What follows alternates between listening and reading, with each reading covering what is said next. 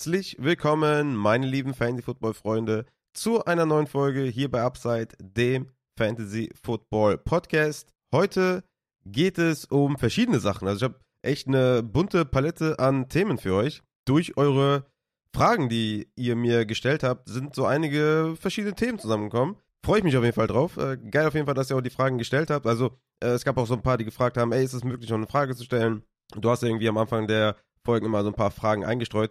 Ihr könnt die überall stellen, ne? Im Mailback, auf dem Discord, per Instagram DM, äh, Twitter DM oder Twitter so, keine Ahnung, Tweet oder was auch immer, wie das heißt. Überall, wo ihr wollt. Ähm, wenn die Frage passt, nehme ich die auf jeden Fall gerne mit rein. Es kam natürlich, ja, die eine oder andere Frage, die vielleicht jetzt hier nicht behandelt wird heute, weil die einfach irgendwie nicht so relevant ist oder die ich zu kurz nur ähm, beantworten muss, aber die habe ich dir dann auch äh, so privat be äh, beantwortet. Deswegen äh, würde ich sagen, mh, mm, ja, machen wir heute so mh, die eine oder andere Mailback-Frage. Ne? Wir haben drei Stück äh, tatsächlich. Die erste geht so ein bisschen um Brandon Ayuk und Debo Samuel. Da gab es einen Tweet von Mr. X, nennen wir ihn mal, weil ich will ja keinen blamen. Äh, beziehungsweise hat ein User gefragt oder eine Frage gestellt und sich auf einen Tweet bezogen. Ja, und ähm, naja, den gehen wir mal so ein bisschen durch. Geht um Brandon Ayuk und Debo Samuel. Dann haben wir noch eine Frage zu den äh, Schedules, die ja released wurden. Ne? Ähm, mein, mein Senf dazu, zu den Schedule Releases oder meine Gedanken dazu. Und äh, dann haben wir noch eine Frage zu Sa Saquon Barkley. Die packe ich aber dann äh, zu den News, weil bei den News haben wir auch einiges tatsächlich. Zumindest habe ich mir einiges rausgeschrieben. Ob die jetzt krass relevant sind, weiß ich nicht, aber einfach mal, um die mal behandelt zu haben. Und dann kommen wir ja zu den Projections, die ich ja jetzt erstellt habe mit Hilfe eines Users, der mir da zur Hilfe stand. Und ja, da gehst du ein bisschen auf ein, wie die Projections zustande gekommen sind und was für Abweichungen es zu meinen Rankings gibt oder gab. Ich werde die noch updaten. Wir haben heute Freitag, den 16.06. Ich werde die Rankings wahrscheinlich erst am Sonntag updaten können oder vielleicht erst am Montag. Also ich werde wahrscheinlich nächste Woche, im Verlauf der Woche, Mitte der Woche oder sowas, dann die updated Redraft Rankings dann veröffentlichen. Jetzt hier sind noch die normalen drin, aber es wird jetzt auch keine krassen Änderungen geben. Aber das dann, wenn es soweit ist, würde ich mal sagen. Vielleicht mache ich dann nur eine kleine Bonusfolge auf, auf Patreon oder sowas. Äh, schaue ich mal, wie ich das dann am besten hinbekomme. Aber das ist erstmal Thema für nächste Woche dann eventuell. Aber diese Woche, wie gesagt, paar Maybacks, News und Projections versus Rankings. Ich habe sehr, sehr viel Bock und freue mich sehr, mit euch zusammen diese Folge durchzugehen.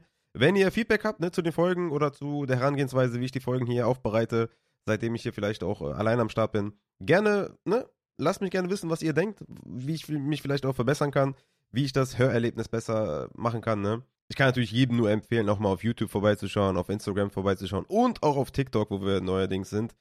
Blame on me auf jeden Fall und ich bin nicht stolz drauf, aber ja, komplettes Sellout ist auf jeden Fall im Gange. Jetzt auch auf TikTok, at Upside Fantasy findet ihr mich oder uns überall und ja, keine Ahnung. Da seht ihr mich dann auch in Farbe, mit Video.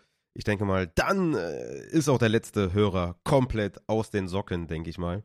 Wenn ich hier mit meiner astreinen Brille hier sitze. Deswegen würde ich sagen, ähm, wir wollen keine Zeit verlieren, weil wir natürlich einige Themen haben.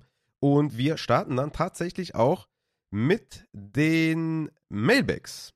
Und die erste Frage kommt von Colin, der fragt, habe letztens auf Twitter gesehen, Link schicke ich dir später, hatte mir dann auch geschickt, dass Ayuk seit 2020 der bessere Wide Receiver zu Debo Samuel ist.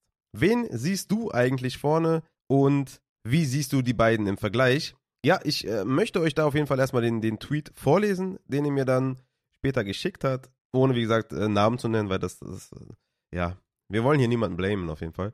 Also, der Tweet beinhaltete folgende Fakten oder folgende, ja doch, es sind Fakten tatsächlich. Folgende Fakten. Also, Receiving Yards since 2020 steht bei Brandon Ayuk 2589. Für Debo Samuel 2428. Also eine Diskrepanz von, was sind das? 161 Yards. Also nicht die Welt, würde ich sagen. Touchdown Catches since then, also seit 2020.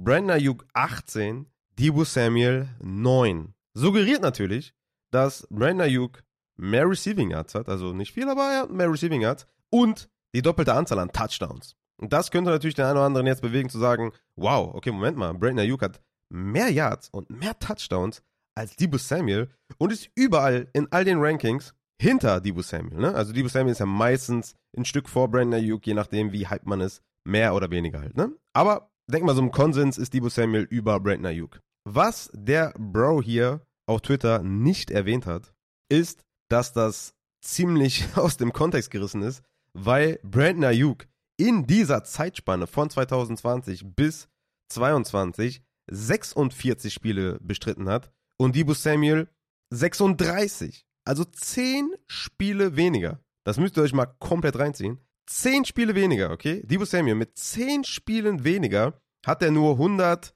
was habe ich eben gesagt, 161 Receiving Yards weniger. Ne? Also ist ja, also ich meine, da macht er zwei Spiele oder drei, lass es vier sein, oder hat er es ja.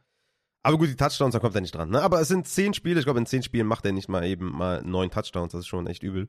Aber es ist schon echt übertrieben, dass dieser Typ einfach, einfach das nicht erwähnt hat, ja. Also, ich habe mir auch dann mal angeguckt, ob er vielleicht noch was dazu geschrieben hat oder so. Aber er hat einfach nicht erwähnt, dass Debo Samuel zehn Spiele weniger gemacht hat und suggeriert durch diesen Tweet, dass ja Ayuk viel, viel besser ist als Debo Samuel. Und das ist natürlich ein bisschen traurig. Deswegen würde ich mich auf diesen Tweet auf jeden Fall schon mal gar nicht beziehen.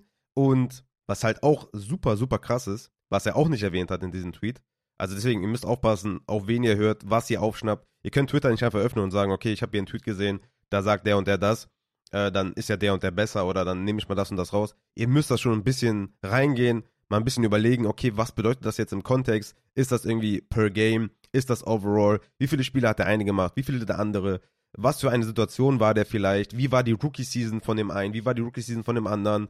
Wie sah das Team da aus? War der Target-Anspielstation Nummer 1, 2, 3, 4, 5, 6, 7? Ja, also es kommt natürlich drauf an, ja. John Addison wird wahrscheinlich eine bessere Rookie-Season spielen als Quentin Johnson, weil er einfach, ja, der Wide Receiver 3 ist und John Addison der Wide Receiver 2. Oh gut, man könnte jetzt hier diskutieren, ob äh, TJ Hawkinson nicht die 2 ist und ob Mike Williams vielleicht nicht die 3 ist und Quentin Johnson die 2, keine Ahnung, könnte man auch diskutieren. Und, äh, aber ihr glaubt, äh, ihr wisst, worauf ich irgendwie äh, hinaus wollte. Aber ja, es ist, glaube ich, insgesamt ziemlich krass, dass einfach diese elf Rushing-Touchdowns von Debo Samuel weggelassen wurden. Was ja auch ne, Fantasy-wise jetzt mal nicht unwichtig ist, ja. Also, wenn es jetzt irgendwie auf Receiver bezogen ist, wäre es der bessere Receiver. Selbst dann ist es halt einfach frech, zehn Spiele außer Acht zu lassen. Aber man muss natürlich auch die Versatilität von Debo Samuel berücksichtigen und zu sagen, ey, ne, also das ist ja auch ein Skill. Also, Brandon Ayuk kann ja nicht einfach elf Touchdowns oder elf Rushing-Touchdowns machen wie Debo Samuel, sondern das ist einfach ein Skillset von Debo Samuel. Und es macht ihn einfach vielseitiger, dieses Element zu haben. Aber ich habe mir da mal bei äh, Pro Football Reference mal angeschaut, wie die richtigen Zahlen sind, ja. Also ich habe hier mal die Scrimmage Yards rausgeschrieben. Also richtiger Cheatcode hier von mir, Scrimmage Yards zu nehmen. Weil was machen Scrimmage Yards? Natürlich Receptions und Rushing Yards, ne? So. Nicht so schwer, aber habe ich mir mal rausgesucht.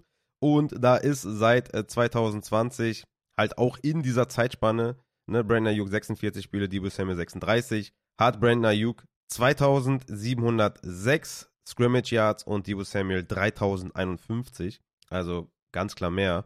Und die Total Touchdowns sind dann equal. Also beide haben 20 Total Touchdowns seit 2020. Wie gesagt, in der gleichen äh, Zeitspanne mit den Spielen 46 und 36. Und äh, das gibt dann auf jeden Fall nochmal ein ganz anderes Bild. Ne? Ich komme später nochmal bei Debo Samuel und Brandon Ayuk noch zu den Rankings, weil das ist auch ganz äh, cool eigentlich, dass so die Projections dann zeigen, ja, was, wie viele Targets man vielleicht verteilt an die Spieler. Und dann kann man sich ja, wenn man Rankings macht ohne Projections, kann man sich nicht richtig so vorstellen, ja, wie viele Rushing Touchdowns sehe ich denn bei Debo Samuel, ja? Ich habe zum Beispiel jetzt drei bei Debo Samuel. Er hat weniger Targets in meinen Projections als Brandon Ayuk, weniger Receptions und weniger Yards, also Receiving Yards, und weniger Receiving Touchdowns, aber hat halt mehr Rushing Yards und mehr Rushing Touchdowns und ist trotzdem dann vor Ayuk. Also ich habe Debo Samuel auf 27 in den Projections und Brandon Ayuk auf 30. Also sehr nah beieinander, aber trotzdem noch ein Stück davor. Und ich denke mal, das ist auch ganz cool bei Projections dann mal zu, äh, zu schauen, ja, wo das dann im Endeffekt rauskommt, wenn man das Ganze mal so eintippt, wie man sich das ungefähr vorstellt. Aber ich habe mir lustigerweise, habe ich mir mal angeschaut bei den San Francisco 49ers, wie das mal so insgesamt aussah, ne? Also Ayuk, Debo Samuel, Kittel, und Christian McCaffrey sind ja da, ja, die Receiving-Optionen. Und da gab es natürlich auch eine Sample Size, die man sich mal, ja, anschauen kann. Und die habe ich mir mal angeschaut. Und da mal so geguckt, wer hat denn da den höchsten Target Share, Air Share, Receptions, Targets und so weiter und so fort. Und das äh, ja, war schon relativ aufschlussreich, würde ich sagen. Da würde ich euch gerne mal kurz durchführen, weil die Frage ist natürlich auch, wie ich die beiden äh, Receiver sehe. Also die Frage hier von Colin. Deswegen, äh, um das zu beantworten, muss ich da ein bisschen Kontext geben, weil wenn ich mir nur die Statistiken angucke von den beiden, also Ayuk und Debo, ja, dann wird es irgendwie, dann wird es sehr schwer, das irgendwie zu projecten. Es ist sowieso schwer wegen Brock Purdy und Trey Lance. Das macht die Sache eh nicht leichter. Aber ne, wenn ich einfach mal bei Brandon Ayuk gucke, der hat zum Beispiel einen Season Target Share von 22,3%, was echt gut ist. Dann hat er aber einen Target Share mit Debo Samuel von 20,1 und einen Target Share mit Debo und C-Mac von 17,9. Und das ist natürlich alles sehr, sehr, ja, das muss man alles im Kontext betrachten. Debo Samuel hat zum Beispiel auch eine krasse Regression hingelegt von 2021 zu 22, eine Yards per Route Run von 2,93 gedroppt auf 1,85 und Yards per Target von 11,6 gedroppt auf 6,7. Sehr, sehr krasse Regression. Ich denke mal, das wiederum wird auch wieder eine Regression ergeben, ja, in die Mitte. Und dann hast du wieder viel, viel bessere Zahlen für Debo Samuel. Hat halt im einen Jahr krass overperformed, im anderen krass underperformed. Und wie gesagt, ich habe mir mal die Wochen 10 bis 14 mal angeschaut, wo sowohl Kittel als auch Ayuk, als auch Debo Samuel, als eben auch Christian McCaffrey zusammen gespielt haben. Und das ist eine 5 Spiele Sample Size. Und das ist, glaube ich, mal, ja, damit kann man auf jeden Fall mal was anfangen. Muss man jetzt auch nicht, äh, ne, muss man jetzt auch nicht überbewerten oder so, aber ich würde sagen, 5 Spiele Sample Size ist echt schon eine Nummer. Und da ist es ganz interessant, dass Debo Samuel im Zeitraum mit Christian McCaffrey an Bord zwei Rushing Touchdowns erzielt hat, 17 Rushing Attempts hatte in 5 Spielen für 90 Yards. Wie gesagt, zwei Rushing Touchdowns, vier Rushing First Downs. Also das ist echt äh, trotz McCaffrey gar nicht schlecht gewesen. Also da muss man Debo Samuel auf jeden Fall auch die Credits dann lassen, gerade im, im Rushing Game. Deswegen habe ich ihm auch die 275 Rushing Yards gegeben und die drei Rushing Touchdowns, weil ich denke, dass trotzdem, ne, wenn Trey Lance ein bisschen mehr spielt, wird es halt ein bisschen weniger. Aber insgesamt äh, sieht man auch hier, trotz äh, McCaffrey hat er seine Attempts bekommen. Natürlich noch, wenn Elijah Mitchell dann noch fit ist und so weiter. Also es wird einfach zu viel da, glaube ich, im Backfield. Also ich gebe Debo Samuel auch nicht diesen krassen Rushing Advantage. Ne? 275 Rushing Yards und drei Touchdowns sind halt Punkte, klar, safe. Also es ist jetzt nicht wenig oder so. Aber im Endeffekt, ne, wenn ich mir hier anschaue, Brandon Ayuk ist projected mit 166 Punkten und Debo Samuel mit 169 Punkten. Also da seht ihr schon, das ist recht äh, eng beieinander. Aber ich habe das schon auf jeden Fall ganz gut, ähm, ja, glaube ich mal, analysiert. Äh, zumindest mal, wenn ich mir die Zahlen so anschaue, dann kam ich eben auf das Ergebnis. Aber wir schauen uns jetzt einfach mal, wie gesagt, die Spiele an, die die drei oder die vier alle zusammengespielt haben. Weil das ist natürlich ziemlich crowdy bei den San Francisco 49ers. Und irgendwie bin ich am Ende zum Entschluss gekommen, dass ich außer McCaffrey keinen haben will. Aber ich werde aber jetzt mal äh, kurz mal drauf eingehen, wie das so aussah in dieser fünf Spiele Sample Size. Und zwar hatten wir in dieser fünf Spiele Sample Size, ne, alle haben fünf Spiele gemacht, hatte Debo Samuel die meisten Targets mit 37, Christian McCaffrey war Zweiter mit 32, Ayuk war Dritter mit 31 und George Kittle hat einfach die wenigsten gehabt mit 20 Targets. Ne, der war auch nicht verletzt oder so, also zumindest äh, habe ich das nicht rausgefunden. Ich habe mir das extra nochmal angeschaut. War, schien mir alles normal. Einfach 20 Targets, das ist einfach super wenig. Das macht ein Target ja von 14% bei Kittle, Ayuk 19, McCaffrey 20 und Debo Samuel 24. Das Einzige, wo Ayuk wirklich krass über Debo Samuel ist, sind natürlich die Air Yards. Ne? Also da hat Brandon Ayuk 35% Air Yards oder Air Yard Share, Debo Samuel 15%. Also 20% weniger Air Yard Share. Ist schon, ist schon viel auf jeden Fall. McCaffrey mit 13% und Kittle auch mit 13%. Das ist auf jeden Fall schon mal einiges. Aber erklärt sich natürlich auch von alleine, in Debo Samuel natürlich viele Catches äh, behind the line of scrimmage oder an der line of scrimmage oder nur, keine Ahnung, 2, 3, 4, 5 Yards hinter der Line of Scrimmage und bei Brandon Ayuk natürlich eher so der, dieser Deep ähm, Wide Receiver, ne, den sie da haben. Und das ist ja auch klar. Also können, können nicht alle denselben ARC haben. Also von daher äh, schon ziemlich erstaunlich. Auch erstaunlich äh, bei den äh, Receptions, ne? Brandon Ayuk nur mit zwei Receptions weniger, bei sechs Targets weniger. Also da hat er auf jeden Fall eine gute Catch-Rate gehabt. Receiving Yards zum Beispiel hatte Brandon Ayuk auch mehr mit 272 zu 225 zu Debo Samuel. Und bei Yards after Catch sieht man natürlich auch wieder den Faktor von Debo Samuel, was für ein versatiler Wide Receiver er ist und wie explosiv er ist. Denn er hatte 177 Yards after Catch, Brandon Ayuk 93 Yards after Catch. Und was auch noch interessant ist bei den Receiving Touchdowns, Brandon Ayuk mit 3, Debo Samuel mit 0, McCaffrey mit 2 und George Kittle mit 2. Und bei George Kittle gibt es auch einen richtig, richtig, also zumindest äh, meiner Meinung nach, einen richtig lustigen Fun Fact. Denn George Kittle hat ohne Debo Samuel auf dem Platz sechs Touchdowns in vier Spielen gemacht und mit Debo Samuel drei Touchdowns in zehn Spielen. Das ist völlig wild.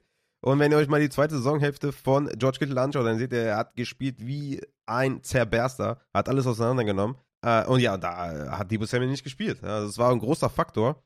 Und deswegen komme ich nochmal zu meiner Eingangserleuchtung, dass ich einfach sage, ich weiß nicht, ob ich irgendjemand davon gerne haben möchte. Also mir scheint das da ziemlich crowded zu sein. Wie gesagt, wir haben halt auch noch den Faktor Brock Purdy oder Lance und das würde nochmal viel ändern. Ich habe jetzt hier in meinen Projections eher auf Brock Purdy gesetzt, weil ich das dann einfacher äh, projecten konnte insgesamt. Wenn es aber Trey Lance wird, dann muss ich halt einiges nochmal justieren. Ne? Also gerade auch natürlich für Ayuk oder auch für Debo Samuel, aber auch für Kittel. Natürlich werden alle so ein bisschen, ja, natürlich mit Trey Lance ein bisschen leiden, was natürlich die äh, Targets angeht, was die Receptions angeht und so weiter. Aber auch Debo Samuel wird leiden, was das Rushing angeht. Also von daher, das wird ein bisschen, äh, könnte noch schlimm werden da in, bei San Francisco. Wir werden da auf dem Laufenden bleiben, ne? Wie es Brock Purdy ist ja auch echt, äh, ja, sieht gut aus momentan, ne? Also es scheint auf jeden Fall genau in der Timeline zu sein, um dann äh, fit zu sein für die Saison. Ich bin mal gespannt, wer das Training Camp da gewinnt. Äh, ich denke mal, das ist schon eine spannende Sache da bei denen. Aber wie gesagt, im Endeffekt, wenn der äh, Colin mich jetzt fragt, äh, wen ich jetzt vorne sehe bei denen, ich sehe Debo schon noch vorne weil er mir einfach dieses Rushing-Element noch gibt. Und ich denke einfach, dass diese krasse Regression von äh, 2021 zu 2022 halt wieder umgekehrt Regression gibt, wieder in die Mitte. Ähm, ne, also diese krasse Overperformance von 2021, die krasse Underperformance von, 2000, von 2022 geht wieder in die Mitte. Und dann haben wir wieder viel, viel bessere Zahlen von Debo Samuel. Aber trotzdem, ich bin da nicht so ganz krass interessiert, muss ich sagen, an beiden. Also wenn ich mir momentan die ADP angucke, hätte ich wahrscheinlich lieber Ayuk, der fast drei Runden nach Debo Samuel geht. Also es ist schon ein ziemlich einfacher Call, glaube ich. Äh, ich sehe die beiden auf jeden Fall sehr, sehr eng beieinander. Wie gesagt, es sind, wenn ich mir die Projections anschaue, ganze drei Punkte, die Debo Samuel vor Ayuk ist. Also das ist schon echt, ja, zeigt, glaube ich, ganz viel. Und ich würde sagen, dass San Francisco eine Wundertüte noch ist, weil wir nicht genau wissen, wer Quarterback ist und dann wird nochmal äh, komplett justiert. Aber da könnt ihr dann auf den Laufenden bleiben. Jetzt momentan sehe ich Debo erstmal vorne wegen seinem Rushing einfach. Ne, wie gesagt, drei Rushing-Touchdowns mehr, 275 Rushing Yards mehr. Das könnte sogar mehr werden. Ich war da recht konservativ, wie gesagt, weil ich auch den Faktor Trey Lance noch so ein bisschen eingerechnet habe. Es könnte auch mehr werden, um ehrlich äh, zu sein.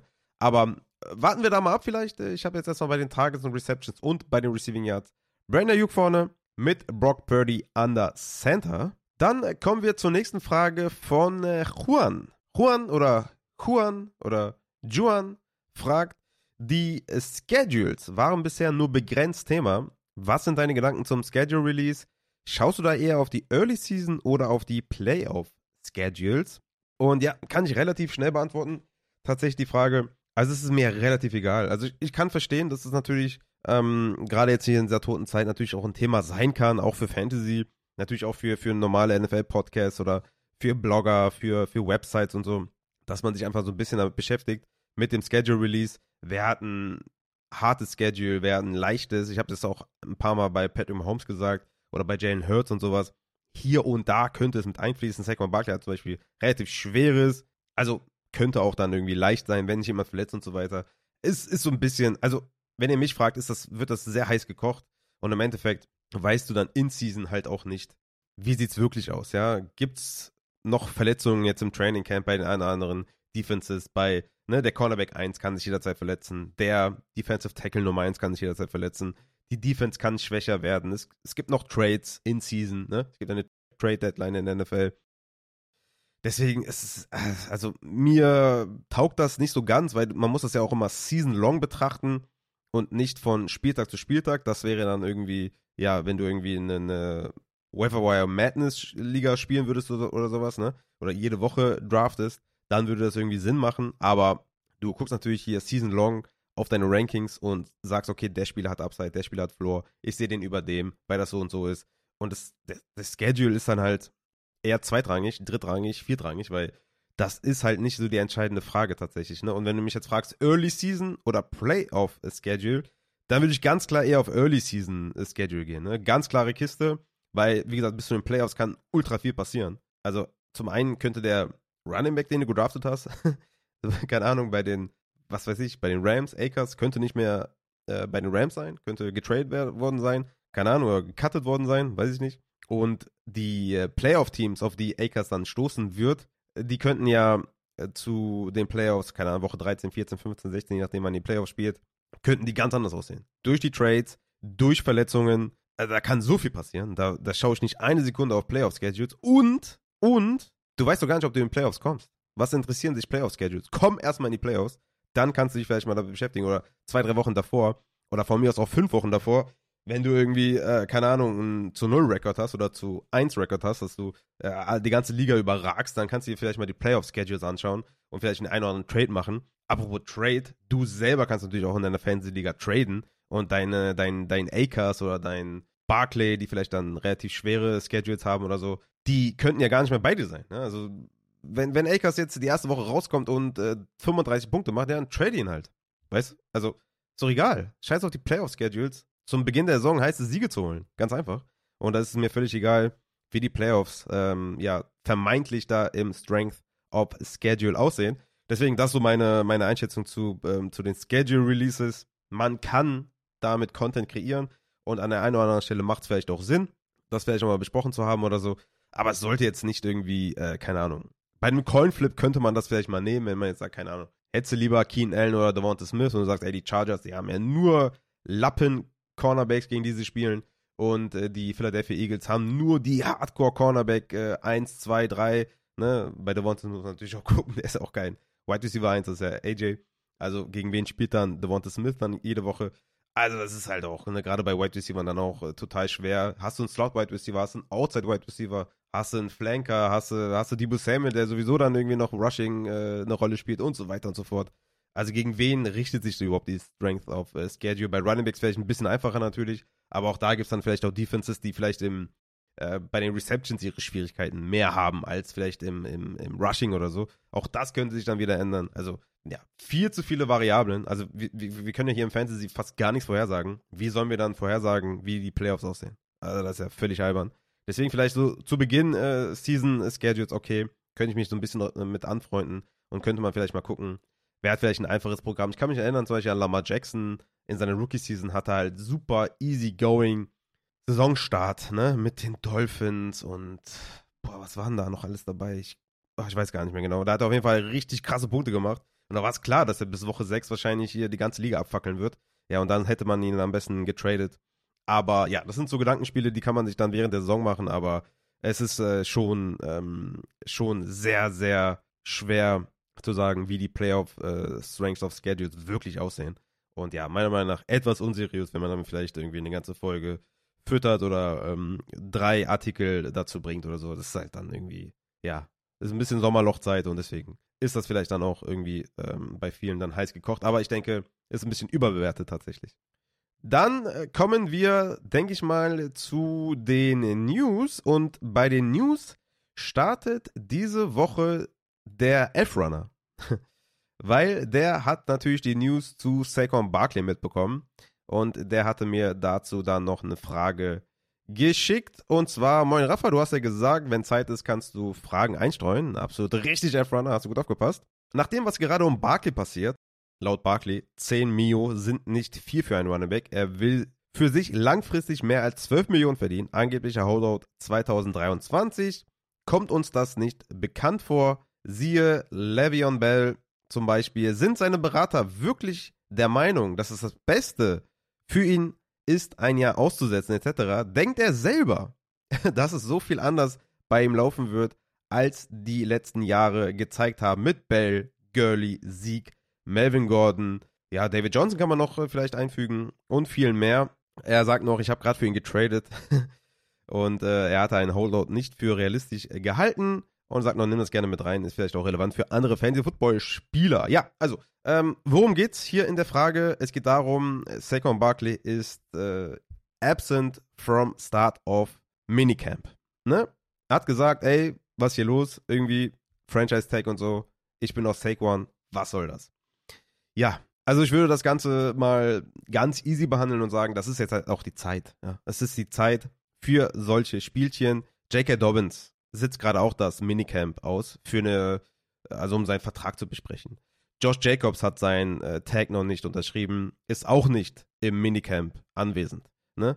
Es, ja, es ist einfach so, dass, dass das ist jetzt halt die Zeit. Also wenn du irgendwie ein Star Running Back bist oder dich für einen Star Running Back hältst, jetzt vielleicht in JKs Fall, aber wenn du Josh Jacobs und Saquon Barkley bist, was interessiert dich das Minicamp? Das interessiert keine Sau, ja. Also wenn du da als Star Running Back hingehst, äh, keine Ahnung, läufst du da einmal am Block und gehst wieder nach Hause, du kannst auch direkt zu Hause bleiben und zu Hause vielleicht deine, deine Drills machen. Interessiert keinen. Du wirst sowieso Workhorse sein in deiner Offense, du bist eh der Running Back 1, ne, kommst dann halt äh, zu, zum normalen Minicamp oder zum, äh, zum Training Camp kommst du dann dazu und bist dann anwesend, ne. Es ist dasselbe, wie es immer ist bei Running Backs, die haben keine Leverage, sitzen einfach am kürzeren Hebel. Die sitzen am kürzeren Hebel. Die können nichts tun, außer das Jahr aussetzen und kein Geld verdienen. Wer will das? Wer will ein Jahr aussetzen und auf 10 Millionen verzichten? Ich meine, Saquon hat bestimmt schon genug verdient, war ja ein First-Round-Pick. Wer weiß, was er im College schon bekommen hat. Aber der war ein First-Round-Pick, hat schon Geld verdient. Also es, der, der wird jetzt nicht arm sein, wenn er ein Jahr aussetzt. Aber das tut dem ja auch nicht gut. Also, was ist dann? Also, verliert Geld. Ja, er will ja auch die Generation an Barclays, ne, dass die, dass die Geld verdienen, dass die alle genug, genug Geld haben, dass die halt irgendwie 365 äh, Tage in Cancun äh, äh, sitzen können den ganzen Tag. Also das ist ja auch das, ne? Also wenn du mich jetzt fragst, äh, was, was würde ich machen? Ja, ich würde halt spielen. 10 Millionen ist nicht wenig. 10 Millionen ist relativ viel, würde ich sagen, für einen Running Back. Ich finde, den Franchise-Tag zu vergeben an einen Running Back ist schon echt dumm, weil das super viel Geld ist. Also es macht für die Raiders keinen Sinn, Josh Jacobs den Tag zu geben für 10 Millionen. Das macht für die Giants überhaupt gar keinen Sinn, Barkley 10 Millionen zu geben, die noch Leonard, äh, Leonard Williams äh, verlängern müssen ähm, der auch gesagt hat, ja, wir haben noch nicht viel geredet über, über Vertragsverlängerungen, ne? Mit den Giants äh, Front Office. Also, ich weiß nicht, Leonard Williams scheint vielleicht auch nicht so begeistert zu sein. Und da gibt es halt schon mal 10 Millionen am Barkley. Ich hätte einfach gehen lassen. Dann hätte da die 10 Millionen schon mal anders investieren können. Aber ich denke mal, dass ein Holdout äh, macht, wird keinen Sinn machen. Die würden wahrscheinlich ein Hold-In machen, ne? Es gibt ja jetzt auch diese, diesen Hold-In, dass du halt zum äh, Training Camp und so weiter, dass du da äh, so weit wie möglich den Hold-Out machst ne, fürs Training Camp und so weiter, aber dass du halt zur, zur Saisonstart da, dabei bist, weil alles andere macht keinen Sinn. Du wirst, verlierst Geld, natürlich beim Training Camp und so weiter. Also, ne, das Ding ist ja auch Barclay, Dobbins, Josh Jacobs, obwohl bei Dobbins weiß ich gar nicht genau. Äh, ich glaube, der muss wahrscheinlich schon Strafe bezahlen, aber Saquon Barclay und Josh Jacobs haben ihren Tag noch nicht unterschrieben. Das heißt, die müssen da gar nicht hin. Die müssen gar nicht zum Minicamp. Ich denke mal, die müssen zum Training Camp und dann äh, wird auch schon mal die eine oder andere Strafe fällig, wenn die da äh, wenn die da absent sind, also nicht da sind. Aber ja, das Minicamp ist jetzt erstmal ähm, zweitrangig, denke ich mal, für die Star Running Backs. Demzufolge ist das für mich eine Ente. Ja, also Barkley kann ja machen, was er will. Ich habe jetzt auch schon gehört, dass irgendwie hm, die Giants gesagt haben, ja, hier, wir haben dir doch 12, 13 Millionen geboten. Hier, nimm doch. So, haben wir doch angeboten. Barkley will ja irgendwie 15, 16 haben, keine Ahnung. Also ich denke mal, die werden sich da nicht einig. Wenn sie sich einig werden, dann okay. Schlecht für alle Giants-Fans aber äh, dann hat Saquon seinen Willen bekommen. Aber er sitzt am kürzeren Hebel, die, das Giants Front Office ist am längeren. Ich denke mal, die können auch auf ihn verzichten. Dann sagen sie halt, ja gut, dann spiel halt nicht, hau rein. So, keine Ahnung, gibt verschiedene Szenarien.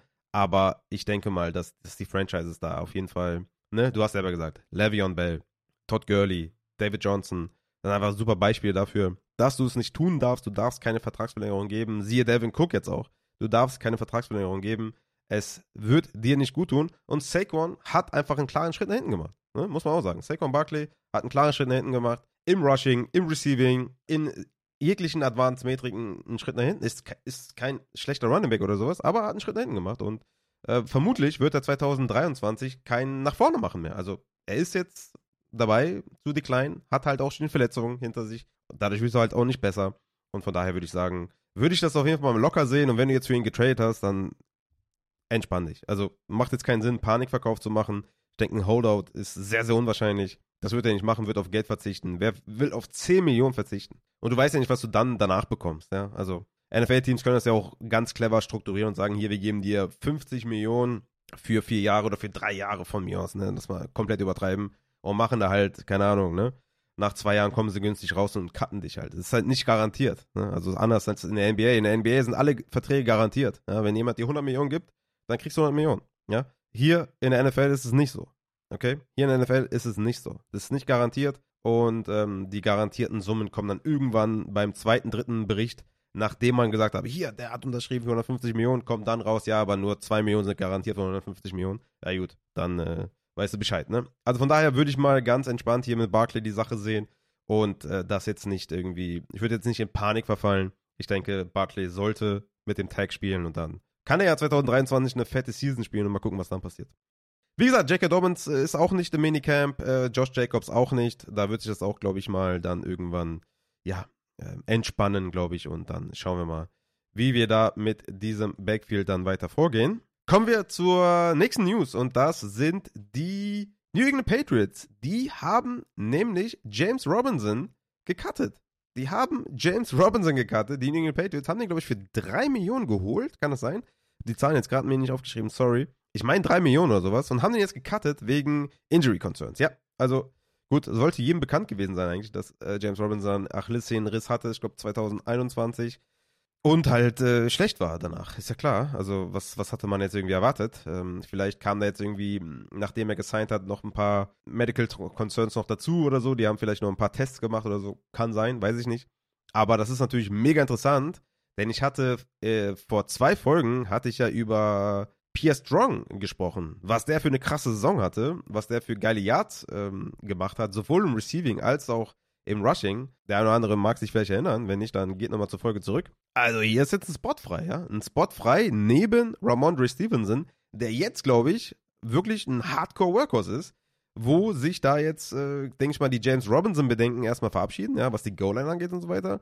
Weil ich sehe weder, weder JJ Taylor noch Kevin Harris noch Pierre Strong noch Ty Montgomery als irgendeine Goal-Line-Gefahr für Ramondre Stevenson. Also es ist wirklich Stevens Season also Stevenson Season. Ähm, das ist auf jeden Fall jetzt äh, State of the Art und wir sollten uns damit abfinden, dass äh, Ramondre Stevenson ein absoluter Workhorse ist. Sollten sie nicht noch was machen, ja. Also ich denke mal, wenn äh, Pierre Strong sich gut schlägt, vielleicht im Training Camp und so weiter, dass der hier und da vielleicht ein paar Carries sieht, ein paar Targets sieht.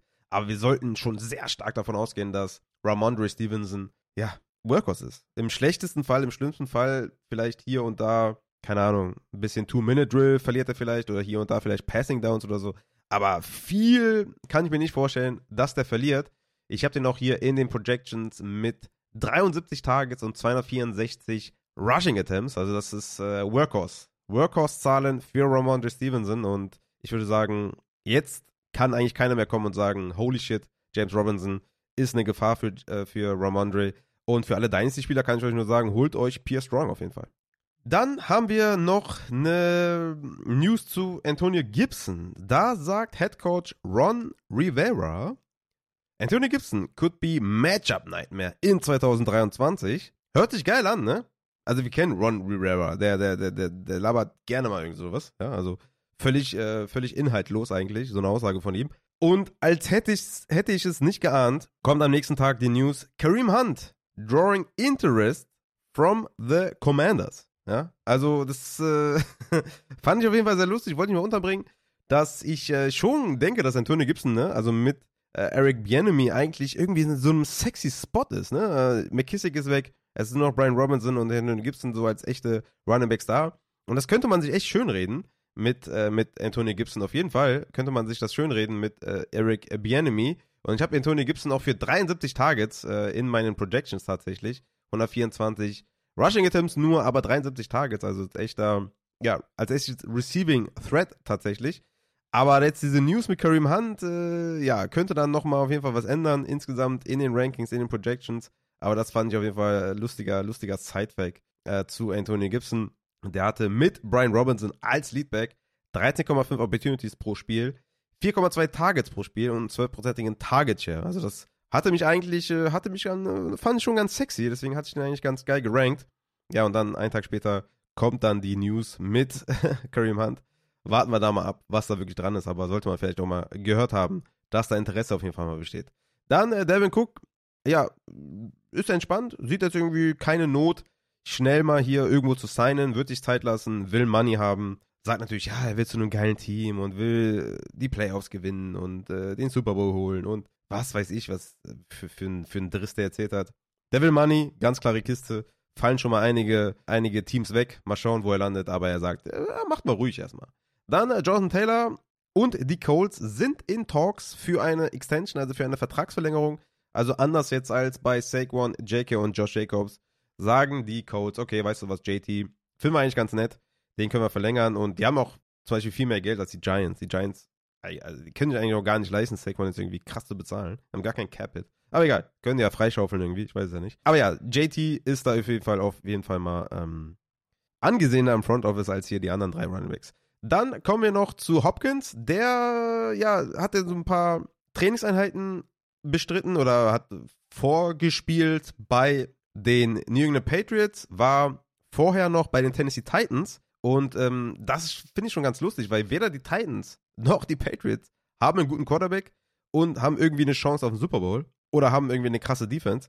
Also das sind ja so, ähm, äh, so Kriterien gewesen von DeAndre Hopkins. Ja, also, also wenn der bei den Titans landet oder bei den Patriots, dann muss ich sagen, DeAndre, dann wirst du schwer Fantasy-relevant werden, weil das wäre absolute Crap-Situation. Und da würde ich schon echt äh, so ein bisschen anfangen zu weinen, weil ich habe Hopkins in einer Dynasty und das würde mir echt gar nicht gefallen. Aber ja, warten wir mal ab, wo Hopkins dann vielleicht doch landet. Aber wenn, also wenn New England sich bewahrheitet, dann weiß ich nicht. Also das wäre schon echt so einer der Worst Cases überhaupt. Aber mal schauen, ob da, ob, ob da was dran ist überhaupt. Rashad Bateman von den Baltimore Ravens hat eine Cortisone-Spritze bekommen. Äh, der Matze hat auf Instagram auch direkt geschrieben, dass das als äh, ja keine gute Nachricht ansieht. Hatte noch so ein bisschen was dazu geschrieben. Ich würde vorschlagen, zu diesen ja, Injuries, die jetzt hier auch in dem Minicamp und so waren, dazu machen wir noch eine gesonderte Folge. Einfach, ne, der kann das viel besser erklären und ich lese hier einfach nur was nach. Ich denke, das macht mit dem Matze am meisten Sinn. Ihr feiert ja auch alle den Matze, deswegen würde ich sagen, laden wir den nochmal ein hier im Verlauf der Woche und machen nochmal einen kurzen Injury, ähm, ja, Recap äh, von den ersten Wochen im Minicamp. Aber ja, Bateman ist schon mal, ja, erstmal jetzt keine geile News, dass er da so eine Cortisonspritze bekommen hat, weil das zeigt ja eigentlich, dass es nicht perfekt heilt. Also so viel kann man, glaube ich, schon mal vorwegnehmen. So, das waren tatsächlich dann die Maybachs und die News hier zu dieser Folge. Und wir können dann mal ganz easygoing zu den Projections übergehen. Projections versus Rankings. Erstmal zu den Projections, ne? Ich hatte das ja letzte Woche schon mal so ein bisschen angerissen, was man damit machen kann und was man vielleicht damit nicht machen kann. Ich werde es ja nochmal so ein bisschen detaillierter vielleicht erklären. Also, wozu eignen sich äh, Projections überhaupt oder was sind Projections? Also, Projections sind oder so habe ich das zumindest gemacht, mit Hilfe eines Users, dass man sich Team by Team ja, anschaut, wie sieht eine Pace aus bei einem Team, wie viele Plays sieht man für die ganze Saison, wie sieht die Pass-Percentage aus, wie die Rush-Percentage, wie sieht so allgemein Rushing Yards per Carry aus, Rushing Touchdown Percentage, keine Ahnung, Yards per Carry, Touchdown Percentage, Yards per Completion, Completion Percentage, Touchdown per Carry, Touchdown per Reception, Target Share, Rush Share, alles was dazugehört. Ne? Alles gibt man halt ein. Ja, versucht natürlich auf historische Werte zu schauen, um das einfach, ja, an, damit man so eine Richtwert hat, sage ich jetzt mal. Natürlich bei einem einen Spieler gehst du ein bisschen drüber, bei einem anderen ein bisschen drunter, natürlich je nachdem, ob man besser oder schlechter ist, ja. Also natürlich habe ich bei Yards per Carry mehr für Nick Chubb als für Brian Robinson. So, weißt du, das ist klar. So, ne? Und dann kommen halt die Zahlen raus, ne? Inklusive Rush Share, Target Share und so weiter und so fort.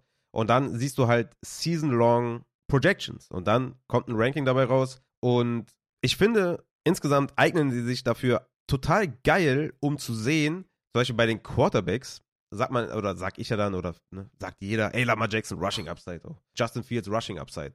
Äh, Josh Allen, Rushing Floor oder sowas. Oder Jalen Hurts, ne, keine Ahnung, Rushing Ceiling und sowas. Und wenn man Projections macht, dann sieht man das vor Augen, was das wirklich bedeutet. Ja, das ist halt super interessant, zum Beispiel bei Lama Jackson habe ich jetzt hier insgesamt 915 Rushing Yards, bei Jalen Hurts 726 Rushing Yards, bei Justin Fields 1088 Rushing Yards. Und da sieht man erst so ein Verhältnis dann zu einem Tour oder so, der 142 Rushing Yards hat, was das für eine Diskrepanz ist, ne? Oder auch bei den Fantasy Points, was das bedeutet. Ne? Deswegen sage ich ja auch immer, wir haben so eine Big Three mit, oder ich habe eigentlich immer gesagt, eine Big Two mit Mahomes und Hurts.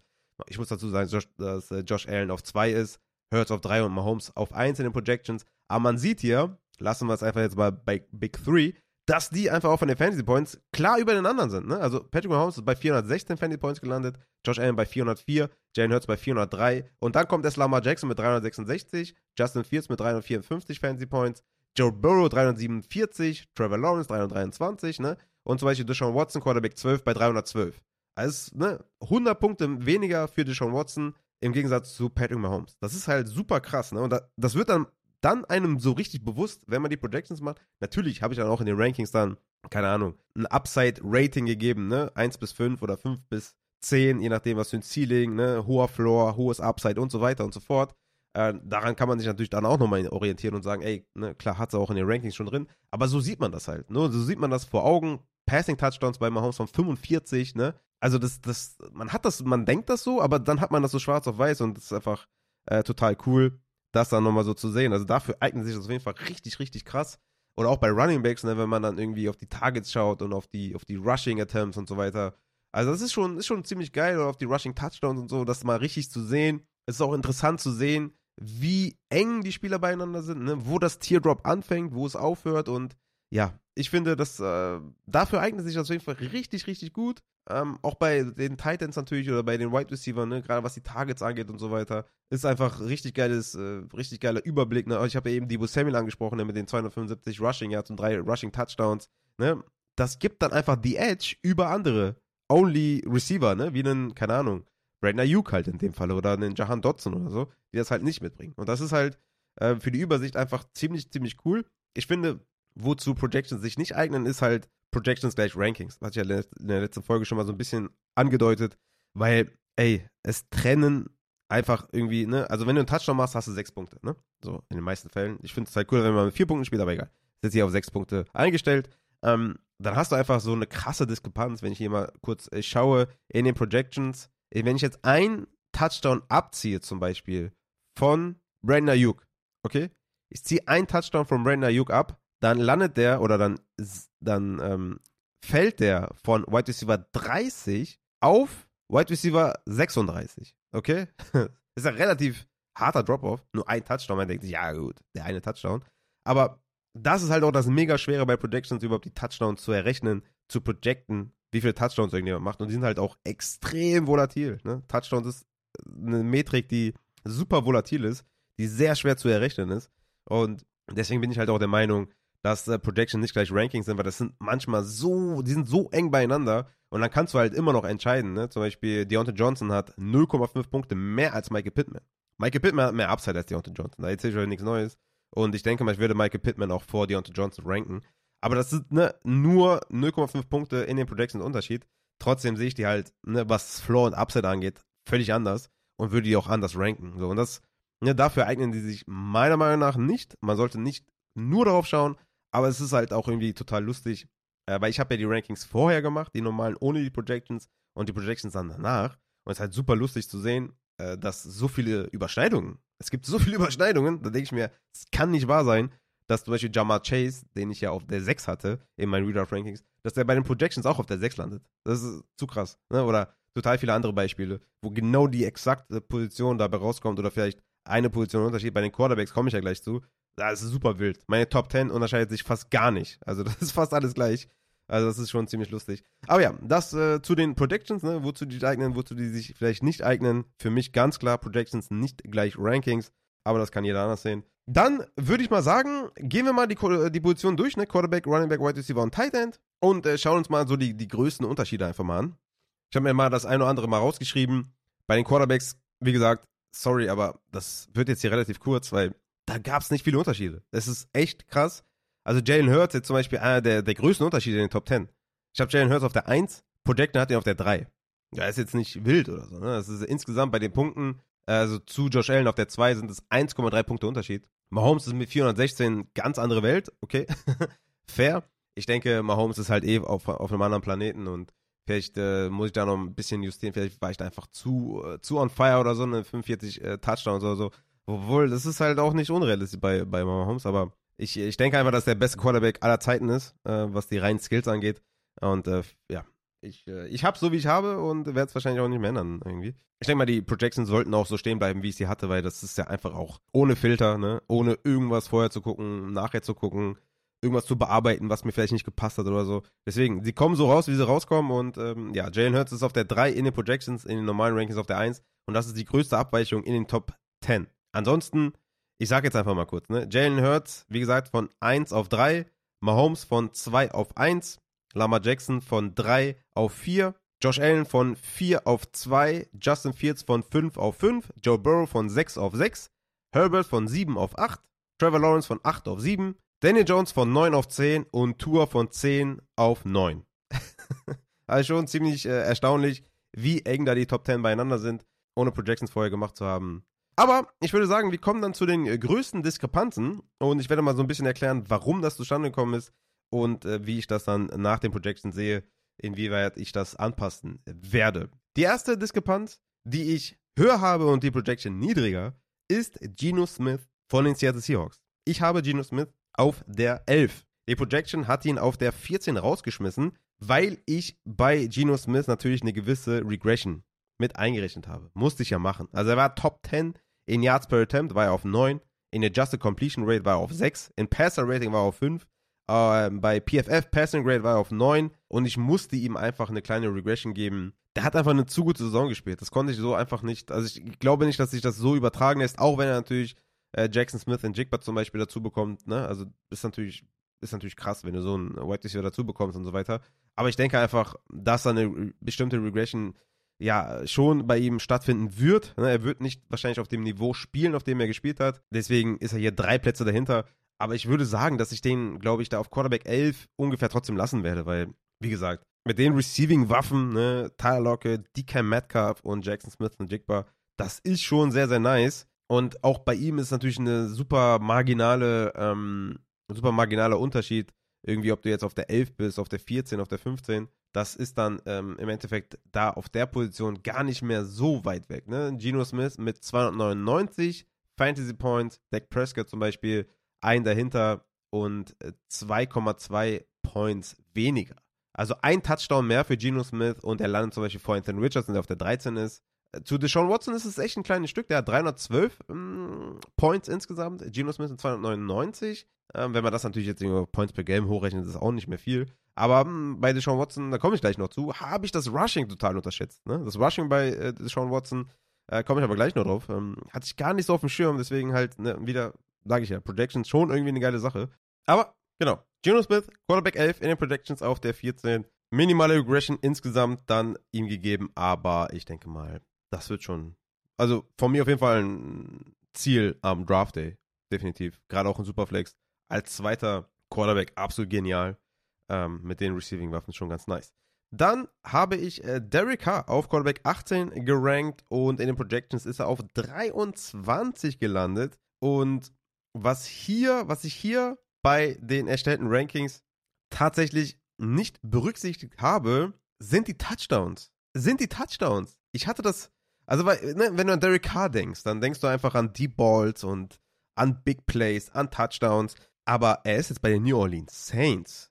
Dalton, also Andy Dalton letztes Jahr, hatte 18 Touchdowns bei den Saints. Und warum? Weil die Red Zone ist voll gepackt mit Taysom Hill, Jamal Williams und Alvin Kamara. Da wird gar nicht so viel dagelassen für Derrick. Das heißt, er wird nur durch seine Big Plays leben. Ne? Also nicht, also ist jetzt kein abgrundtief schlechter Fantasy Quarterback.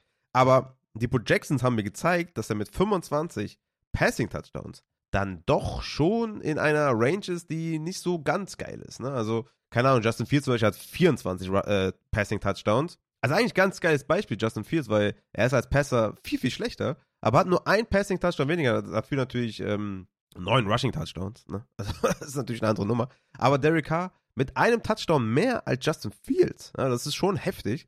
Und es ist einfach die Offense. Es ist einfach die Offense, wie sie in der Red Zone mit den Quarterbacks umgeht. Da ist einfach nicht viel Spielraum wegen Taysom Hill. Der klaut einfach da super viele Scoring Opportunities. Vielleicht wird es anders mit, mit Derek. Denke ich auch. Ich werde ihn nicht auf 23 ranken. Ich werde ihn über einen Stafford haben. Ich werde ihn über einen Russell Wilson haben. Aber die Projections haben mir dann ein Warnsignal gegeben und gesagt, ey, so hoch ist das Upside von Derek Carr nicht. Ja, oder ja, es ist einfach nicht da. Das, er hat einfach kein Upside in dieser Offense. Natürlich denkt man erstmal an, an Michael Thomas, an Chris Olavi, an Juwan, der vielleicht auch Touchdowns fängt und so, ne? Bei Juwan war ich auch dann erstaunt, wo er dann rausgekommen ist mit den Touchdowns, also auch nicht viel gewesen in den Projections, weil die Offense da einfach limitiert ist in, in der, in der ähm, Fantasy Valuable Bereichen des Feldes auf dem NFL Football Field, nämlich in der Red Zone. Und ja, deswegen da Derek Hahn nicht gut weggekommen. Auch hier müssen wir natürlich da die, die, die Kirche so ein bisschen im Dorf lassen, ne? Mit einem Touchdown mehr kommt er schon äh, ganz nah an Jordan Love auf die 22 ran. Aber man muss das schon realistisch sehen, dass da einfach die, die Passing-Touchdowns einfach ein bisschen fehlen. Vielleicht war ich da auch zu konservativ, fair.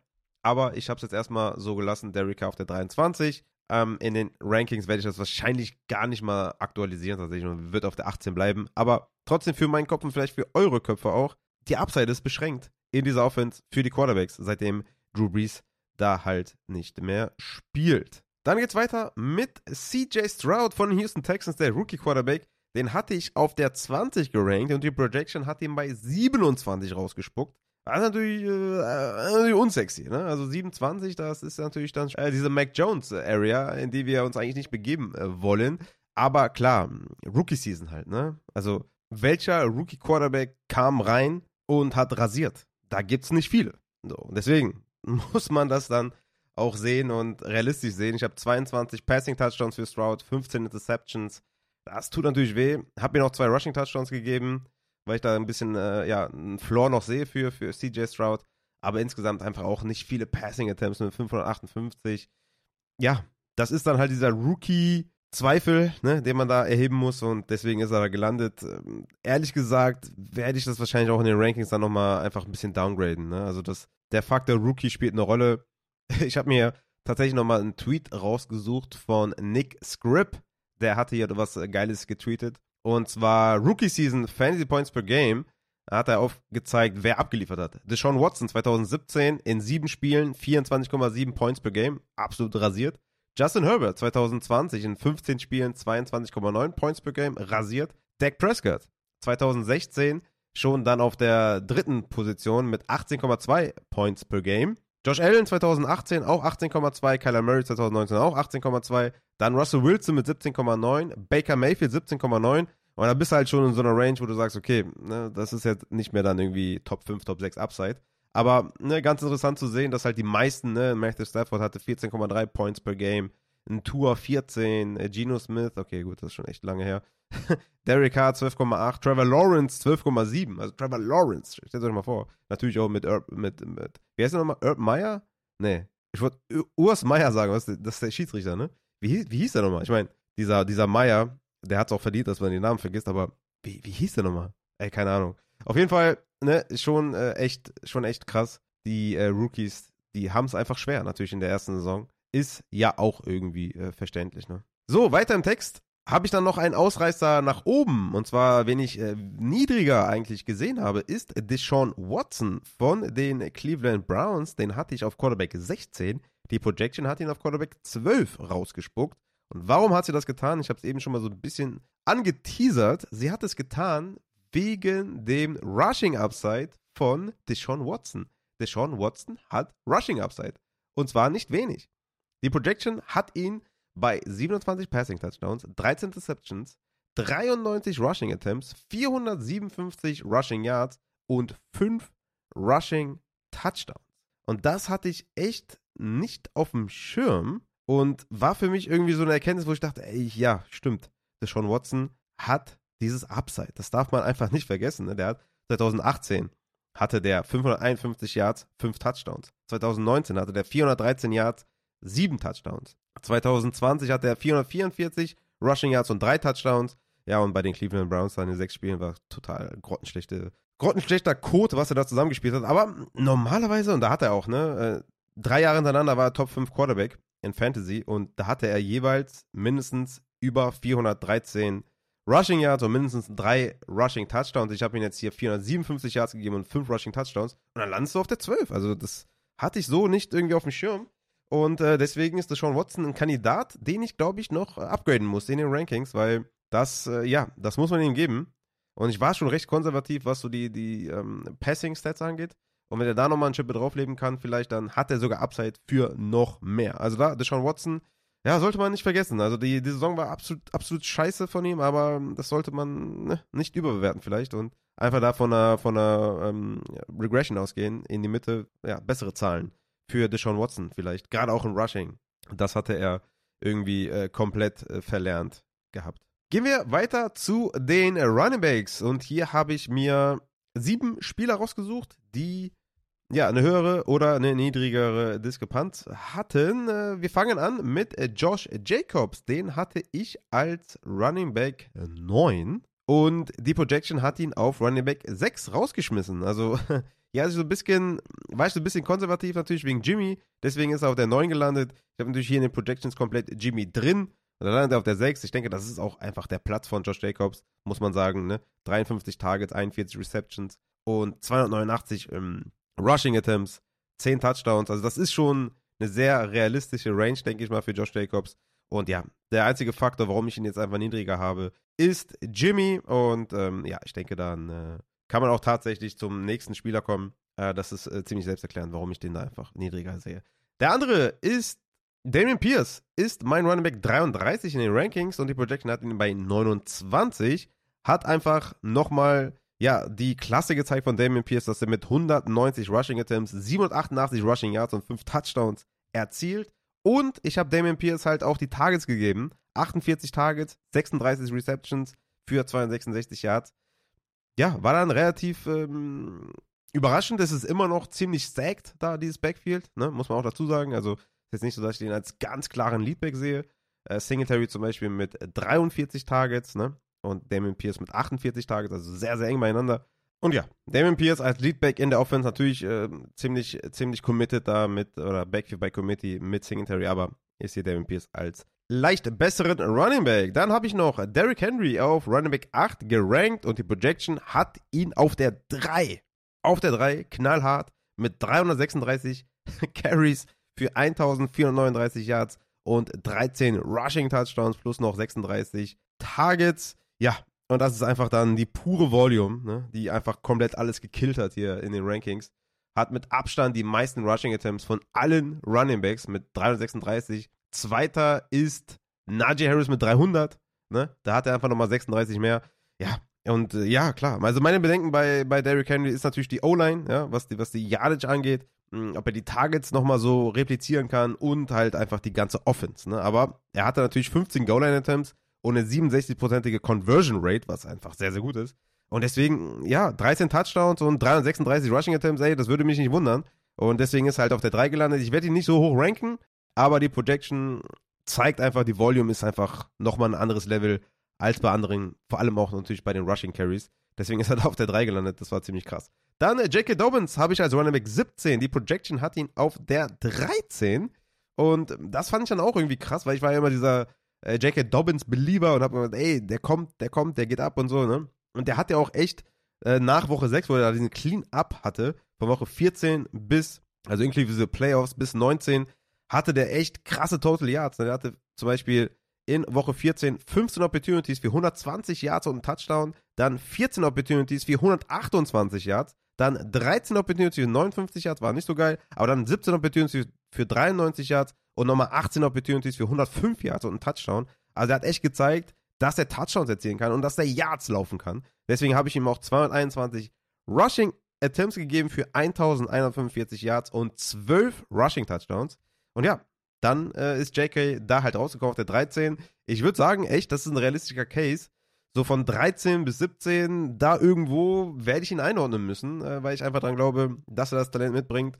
Mal schauen, wie die Vertragsgespräche da laufen. Aber das, ja, die Projections haben gezeigt, J.K. ist ein geiler Typ und ähm, hat einfach auf jeden Fall Skill-Upside. Deswegen, let's go. Dann habe ich James Conner, mein Running Back 19, äh, gerankt und die Projection hat ihn auf 15 rausgespuckt als absoluten Workhorse mit 237 Rushing Attempts und 66 Targets, 53 Receptions. Das sind 290 Touches. Und das ist, ja, James Conner fliegt so ein bisschen unterm Radar, aber da ist ja nichts anderes da. James Conner ist der absolute Leadback, absoluter Workhorse in einer schlechten Offense. Fair, fair enough. Ne? Vor allem mit Colt McCoy sollte der noch mehr Carry sehen.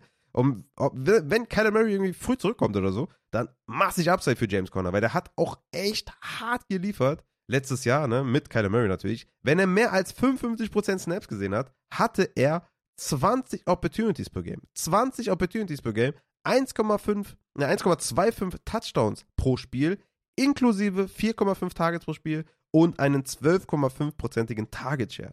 Und das ist einfach komplett wild. Und jetzt ist halt gar keine Konkurrenz mehr da. Also von daher, James Conner fliegt ein bisschen unterm Radar, ist für mich echt ein nicer Mid-Round-Running Back momentan, den man günstig bekommt.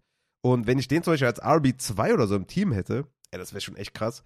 Also mit so einer hohen Opportunity, Projection zeigt, da ist einiges drin für James Conner. Dann habe ich noch James Cook in meinen Rankings, Running Back 48. Die Projection hat ihn auf 37. Wir haben ja viel über James Cook schon geredet, in der letzten Folge auch, ob er den Upside hat für Top 12 oder sowas. Die Projection sieht ihn viel, viel besser, als ich ihn in den Rankings normal hatte. Also elf Plätze besser. Und ja, zeigt einfach auch, dass die Upside auf jeden Fall da sein kann. Ne? Ich habe ihn jetzt mit 45 Targets und 131 Rushing Attempts, sieben Total Touchdowns. Also das ist, glaube ich, eine faire Range und ja, er bringt halt Upside mit. Auf jeden Fall. Und ist der höchst gerankteste Buffalo Running Back in den Projections, weil er einfach auch der beste Running Back wahrscheinlich ist, was so ähm, die Effizienz angeht. Deswegen, ja, das mochte natürlich die Projection. Deswegen James Cook, Running Back 37 in den Projections, werde ich äh, vielleicht ein bisschen upgraden, äh, muss ich ehrlich sagen. Äh, von daher mal schauen, äh, wo er dann landet. Aber auf der 48 wird er wahrscheinlich eher nicht mehr landen. Dann habe ich noch Khalil Herbert, der war mein Runnerback 34 in meinen Rankings, ist dann bei der Projection auf der 28 rausgekommen. Ich habe es ja schon häufiger gesagt, Khalil Herbert, absolut geiler Runnerback. Ich habe ihn mit sieben Rushing Touchdowns, insgesamt tatsächlich mit 196 Touches, also fast 200 Touches. Ja, und dann äh, mit 780 Rushing Yards, einfach auch effizient und denke, dass der ähm, da erstmal das Backfield anführt und hat Upside für mehr. Ne? Würde ich ihm schon geben. Ist auch der höchst gerankteste Chicago Running Back äh, in den Projections und äh, habe ihn vielleicht ein bisschen zu niedrig, wobei ich da immer noch, ne, Roshan irgendwie, irgendwie als guten Passblocker und so. Ich weiß nicht, ob ich den, soll ich den wirklich irgendwie upgraden? Also das Backfield ist halt echt irgendwie Absturz mit Foreman, Fields, Roshan. Aber die Projections mochte Khalil Herbert, so viel kann man auf jeden Fall schon mal wieder äh, festhalten. Dann äh, kommen wir mal zu den Spielern, die ich äh, viel höher hatte in den Rankings, die dann in den Projections hart gedroppt sind. Und wir starten bei Saquon Barkley. Saquon Barkley ist in meinen Rankings mein Running Back 4 gewesen. In den Projections ist er auf Running Back 10 gelandet. Auf Running Back 10. Sechs Plätze schlechter, als ich ihn gerankt hatte. Das ist wirklich einfach eine wilde, wilde Nummer. Wie kommt das? Durch die Targets. Ich habe Saquon Barkley 66 Targets gegeben. Denn er hatte letztes Jahr 76 Targets. Ja, also 10 Targets weniger. Das, also ihr denkt jetzt irgendwie, ja gut, äh, halb so schlimm. Aber das macht halt viel aus, weil es ist dann irgendwo halt sehr, sehr eng da in diesen Top 10, Top 9, Top 8 oder was. Ne? Also wenn man auch hier guckt. 244 Punkte für Saquon, JT 247, 250 für Pollard, 252 für Rondre Stevenson. Ne? Wenn du da halt 10 Targets draufpackst, plus die äh, Receptions plus die Yards plus eventuell noch ein Receiving Touchdown, dann landest du ganz woanders, ne? Ich habe die Targets downgegradet. Ich habe ihn bei 282 Rushing Attempts. Der hatte letztes Jahr 295 Rushing Attempts. Und bei 1211 Yards hatte er 1312 Yards. Also ich gehe davon aus, dass er einfach auch noch ein bisschen weniger Rushing Yards äh, produziert und halt auch ein Touchdown weniger als letztes Jahr. Und dann landet er auf der 10 ich würde trotzdem immer noch sagen, für mich wird er wahrscheinlich immer noch Top 6, Top 7 sein. Ich werde ihn dann nicht auf der 10 ranken, glaube ich. Der nächste Spieler, den die Projection niedriger sieht, als ich das sehe, ist DeAndre Swift von den Philadelphia Eagles. Ich habe ihn auf der 27, die Projection auf der 33. Ja, hier ist es einfach dann super schwer bei Philly zu sagen, wer ist jetzt hier RB1, wer ist 2, wer ist 3, wer ist Receiver mit Gainwell noch dazu und ihr wisst es, glaube ich, ne? Jalen Hurts sind natürlich viel, viel weg. Rashad Penny, ich denke mal, der, ne, wie fit kann der bleiben? Swift auch auf derselben Seite, wie fit kann der bleiben. Also sehr schwer da das Backfield zu ranken.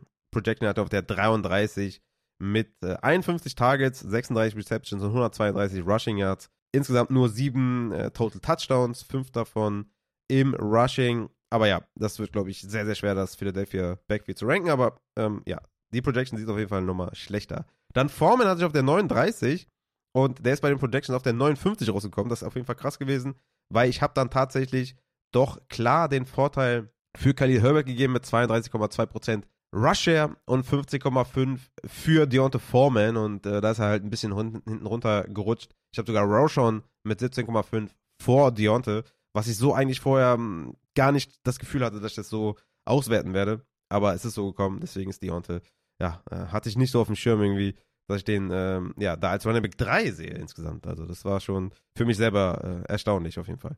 Dann äh, Jonathan Taylor war mein Running Back 6, ist in den Projections auf der 9 gelandet. auch hier, äh, ja, ist einfach die, die Rookie-geführte Offense, macht mir einfach ein bisschen Sorgen. Ja, ich, ich habe ihn auch relativ positiv, glaube ich, äh, mit, mit 298 Rushing Attempts, mit 11 Rushing Touchdowns, aber halt auch nur mit 44 Targets. Ne? Ihr wisst es ja, Rushing Touchdowns werfen auch nicht viel auf Running Backs, das ist einfach äh, Fakt. Und ich habe ihm einfach, ja, ein bisschen weniger Targets gegeben als noch vor zwei Jahren und ein bisschen weniger Effizienz und dann ist er da gelandet. Aber ich denke, JT ist ein Top 10 Running Back, easy going. Ähm, man muss halt nur gucken, wie die Offense halt funktioniert. Insgesamt mit Anthony Richardson noch dazu.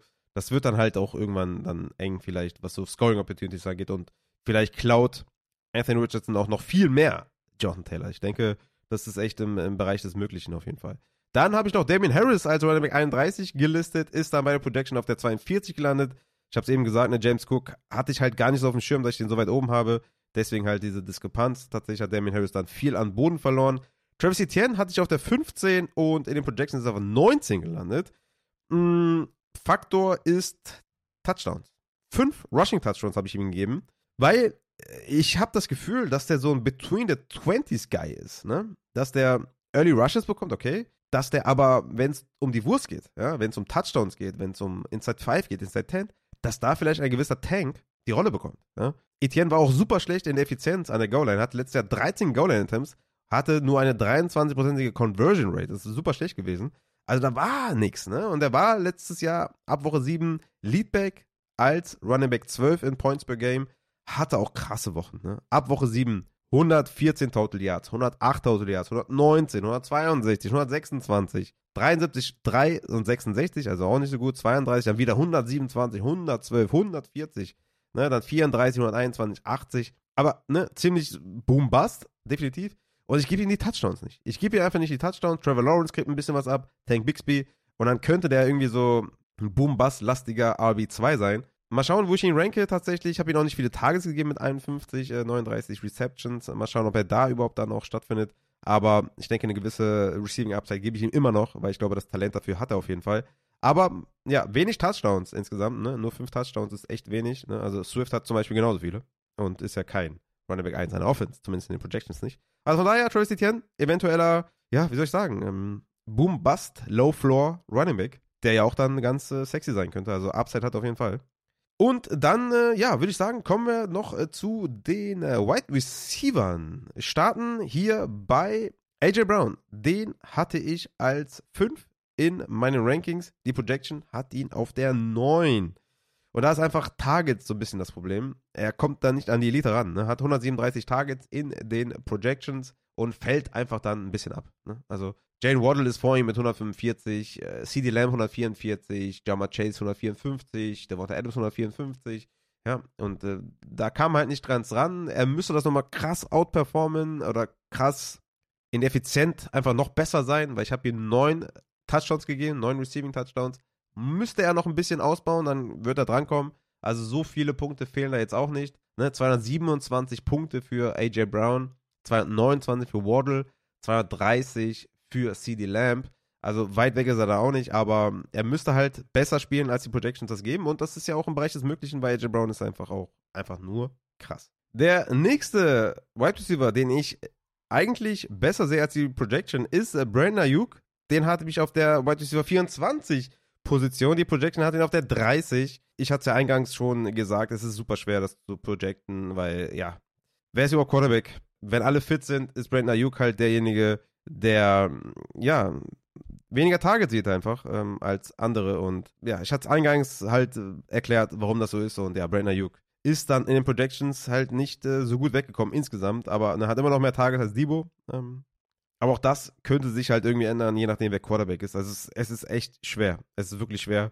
Aber es trennen Ayuk und Debo auch nicht viel. Deswegen alles auch nur halb so wild. Ich weiß gar nicht, ob Brandon Ayuk wirklich so krass downgraden werde.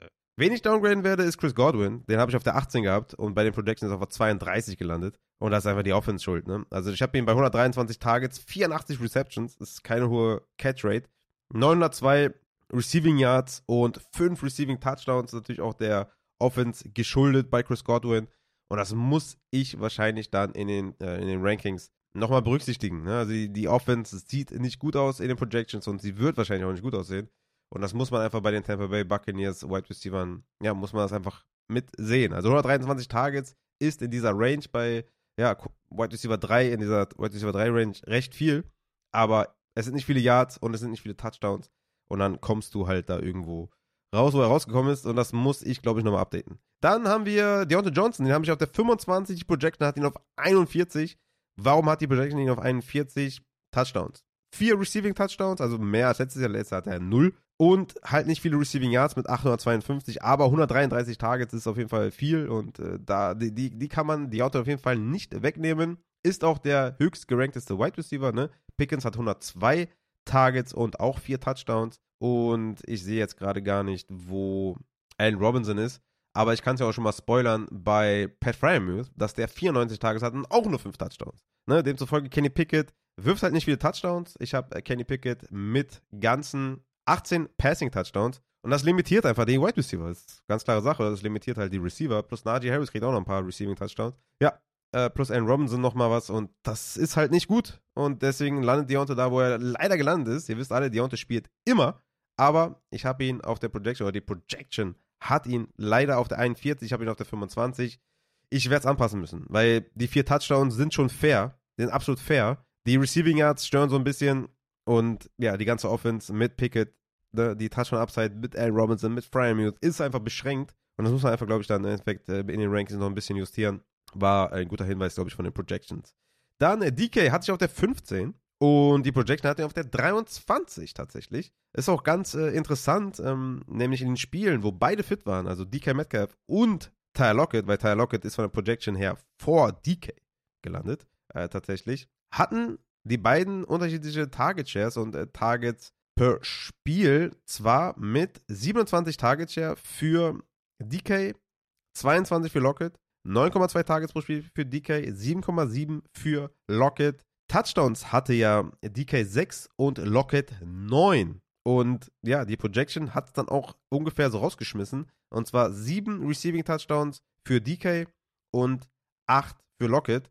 Und deswegen ist er tatsächlich in den Projections knapp vor DK Metcalf gelandet. Nicht viel, also die trennen nur 10 Punkte, aber die äh, Projection hat ihn da rausgeschmissen mit einfach ein paar mehr Yards, nämlich 1009 zu 947, ein Touchdown mehr und ja, deswegen ist er da rausgekommen, wo er rausgekommen ist. Aber das fand ich schon auch echt interessant, dass das so äh, rausgekommen ist, weil ich hatte eigentlich DK auf der 15 und Lockett auf der 33. Die Projection sieht äh, DK auf der 23 und Lockett auf der 19. Also recht interessant. Ich denke, dass ich DK vor Tyler Lockett haben werde. Dann haben wir noch Drake London, den habe ich auf der 27. Die Projection hat ihn auf der 37. Hier natürlich auch wieder Touchdown, ein Thema. Ne? Fünf Receiving Touchdowns für Drake London, 114 Targets, aber nur 72 Receptions und 876 Receiving Yards. Es ist eine Run-First-Offense. Die waren in letztes Jahr einfach so laufdominant, haben äh, einen Running Back früh gedraftet. Also ich kann mir nicht vorstellen, dass die viel passen werden und darunter leidet einfach Drake, London und natürlich auch Kyle Pitts. Und ja, die Projection hat einfach gezeigt, dass da in der Offense einfach nicht viel Upside da ist für Drake London. Er wird wahrscheinlich wieder hohe Target Share haben und 114 Targets auch nicht wenig, aber ja, ich denke mal, dass es kein sexy Target ist tatsächlich in den Redraft. Aber ähm, ja, die Projection war vielleicht ein bisschen hart, aber mal schauen, wo er dann im Endeffekt landet. Pitts hatte 27% Target Share und London 25% Target Share, wenn beide auf dem Platz standen. Also er war nicht mehr Wide Receiver 1 oder Receiver 1 des Teams. Aber das muss ich halt ein bisschen anpassen. Und wie gesagt, waren auf 31 im Pass Rate over Expectation. Und das ist einfach, ja, im Endeffekt dann zu schlecht an der Stelle. Dann kommen wir noch zu Elijah Moore. Den hatte ich auf der Wide Receiver 44 Position. Die Projection hat er auf 69. Und ja, hier sage ich einfach, okay, ne, ich, wie viele Targets soll ich dem geben in der Offense? Ich weiß nicht genau, wie sie ihn einsetzen, wie die äh, wie die Snaps aussehen. Ich denke einfach, es ist ein super krasser Upside-Pick. Aber ich glaube, nüchtern betrachtet ist das eine relativ faire Range, die vielleicht so um die 55 zu haben oder so. Aber hier gehe ich aufs Upside. Man kann schwer sagen, wie das Team den sieht. Und ja, deswegen äh, ist er da gelandet. Alles gut. Josh Downs habe ich auch viel, viel niedriger ähm, in den Projections leider auf der 75 nur gelandet. Rookie Season und so weiter, aber ich werde ihn höher ranken. Ich habe ihn auf der 49. Ich denke, der wird ein immediately Slot Starter und gebe ihm eigentlich auch die zweitmeisten Targets. Mal schauen. Richardson hat auf jeden Fall auch Upside, die er mitbringt und ja, deswegen, die Projection ist da relativ nüchtern und hart. Ich denke aber, dass Josh Downs da mehr Upside mitbringt auf jeden Fall. Michael Pittman ist auf der 22 in meinen Redraft Rankings und 42 in den Projections, also ein hinter Deontay Johnson und auch hier wieder der Faktor Rookie. Ja, der Faktor Rookie ist halt wieder da. Und da ist, da ist die Projection hart. So, was soll ich sagen? Ne? Das ist halt sehr nüchtern betrachtet. Ähm, aber ich denke mal, das ist auch so ein kleiner Richtwert. Ne? 125 Tage, 77 Receptions ist halt auch nicht so der Knaller. Deswegen vier Receiving Touchdowns ist halt auch nicht so geil. Deswegen ist er da gelandet, wo er gelandet ist. Aber ich denke mal, das hat einfach auch Upside für mehr, muss man schon sagen. Also, ne, Josh Downs, Pittman, die haben Upside für mehr. Nüchtern in der Projection haben sie echt gelitten. Rashad Bateman, Wide Receiver 29 in meinen Rankings. Die Projection gibt ihm die 50. Also auch hier echt bitter, bittere Pille. Auch hier Touchdowns, nur vier Stück, vier Rashad Bateman. Da geht einfach viel auf Andrews und ja, die Projection ist knallhart.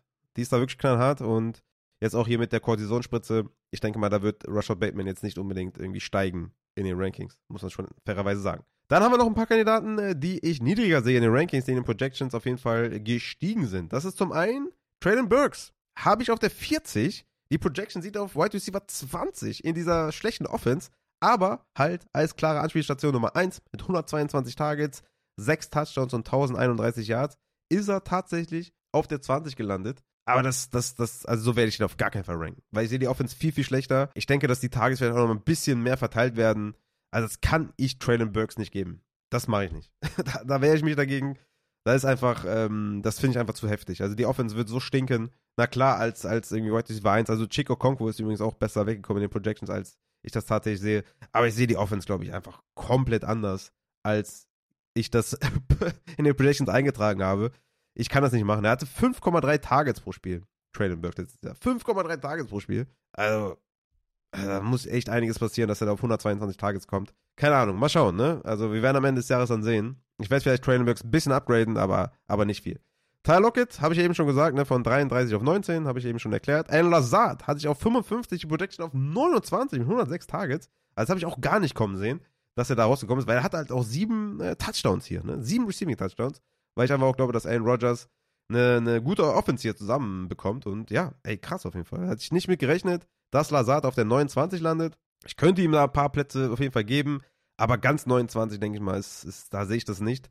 Da denke ich einfach, dass Rogers noch ein bisschen mehr, glaube ich, den Ball verteilen wird. Aber da hat Lazard, ja, als äh, Nummer zwei, ich denke mal, dass Corey Davis vielleicht ein bisschen mehr sieht, vielleicht, aber ja, es ist so rausgekommen, wie es rausgekommen ist. Auch relativ interessant. Karen Ridley habe ich auf der 30, die Projection auf 22. Der Teammate Christian Kirk hat sich auf 34, die Projection auf 18. Also die Projection sieht ganz nüchtern betrachtet die beiden als echt krasse Tagemagneten. 126 Tages für Ridley, 137 für Kirk, beide mit sieben Touchdowns. Also ja, habe ich jetzt auch irgendwie, als ich es gerankt habe, dachte ich so, nee, die klauen sich das gegenseitig und so weiter. Aber irgendwie, nein. Also die, die lassen sich da beide genug übrig, um eine gute Saison zu spielen. Also von daher, Kirk und Ridley bin ich dann wieder ein bisschen mehr drin tatsächlich, so als Target-Duo. Und war da ein bisschen off vorher. Ähm, das muss ich vielleicht ein bisschen anpassen, ehrlich gesagt. Dann habe ich noch Christian Watson, den habe ich auf der 21 in äh, den Rankings gehabt und die 13 in den Projections. Wollte ich so 13 in den Projections. Sehr, sehr krass auf jeden Fall. 121 Targets, 1137 Yards und 8 Receiving Touchdowns. Da ist halt nicht viel anderes bei den Packers da. Ne? Das muss man schon ganz klar sagen. Das hat die Projection vielleicht auch gut erkannt. Tatsächlich werde ich das so nicht ranken. Also, das ist mir ein bisschen zu heftig. Also, diese krasse Touchdown-Rate, die Christian Watson hatte, die wird eine Regression erleiden. Die habe ich ihm natürlich auch gegeben. Und da will ich erstmal sehen, dass Jordan Love eine funktionelle Offense auf die Beine stellen kann. Das ist mir zu viel Boom-Bust mit Christian Watson. Also, ich werde das so nicht lassen. Also, 13 ist mir viel zu hoch. Ich fühle mich eigentlich ganz wohl mit 21. Könnt ihr mir mal eure Meinung sagen, ob, wo ihr den ungefähr seht. Aber ich würde sagen, Wide Receiver 21 ist, fühle ich mich einfach viel, viel besser. Ich denke, das ist einfach auch viel, viel Boom-Bust im Spiel von Christian Watson. Obwohl er äh, echt eine gute Saison geliefert hat. Das will ich ihm nicht wegnehmen, aber Jordan Love statt Aaron Rodgers ist schon echt ein Downgrade, was man, denke ich mal, auch berücksichtigen muss an der Stelle. Dann Gabe Davis auf 52 äh, hatte ich den gehabt. Der ist auf der 40 gelandet in den Projections. Natürlich mit sieben Touchdowns von Woche zu Woche Boom Bust, Touchdown abhängig. Ihr wisst es, Gabe Davis halt, Gabe Davis, äh, ja, muss nicht mehr viel zu sagen, aber die sieben Touchdowns reißen es halt dann raus in dieser Range. Ne? Also der nächste, der so viele Touchdowns hat, ist Michael Thomas auf 36 und dann der nächste, Alan Lazard auf 29 und dann hat erst DJ Moore acht Touchdowns. Also das ist ähm, ne, irgendwie auf, auf diese 25 laut Projection. Also ihr seht schon, das ist dieser eine Touchdown mehr oder weniger bei Gabe Davis. Ne? Ziehe ich dem diesen Touchdown ab, landet er tatsächlich, ich muss mal kurz rechnen, minus 6 sind dann 145, landet er auf der 45 statt auf der 40, also fünf Plätze nach hinten mit einem Touchdown weniger. Also ihr seht schon, das ist, ne, Boom Bust, Gabe Davis, so wie er halt immer ist. Dann habe ich noch Kadarius Tony, ist mein Wide Receiver 46 in den Rankings und die Projection hat er auf 33 als Wide Receiver 1 neben Kelsey mit 100 Targets. Ne? Krass auf jeden Fall. Muss natürlich fit bleiben, ist natürlich eine ganz klare Boom-Bust-Option äh, in den Redrafts auf jeden Fall. Ich werde auf jeden Fall mal ein paar Drafts verlassen mit Kadarius Tony.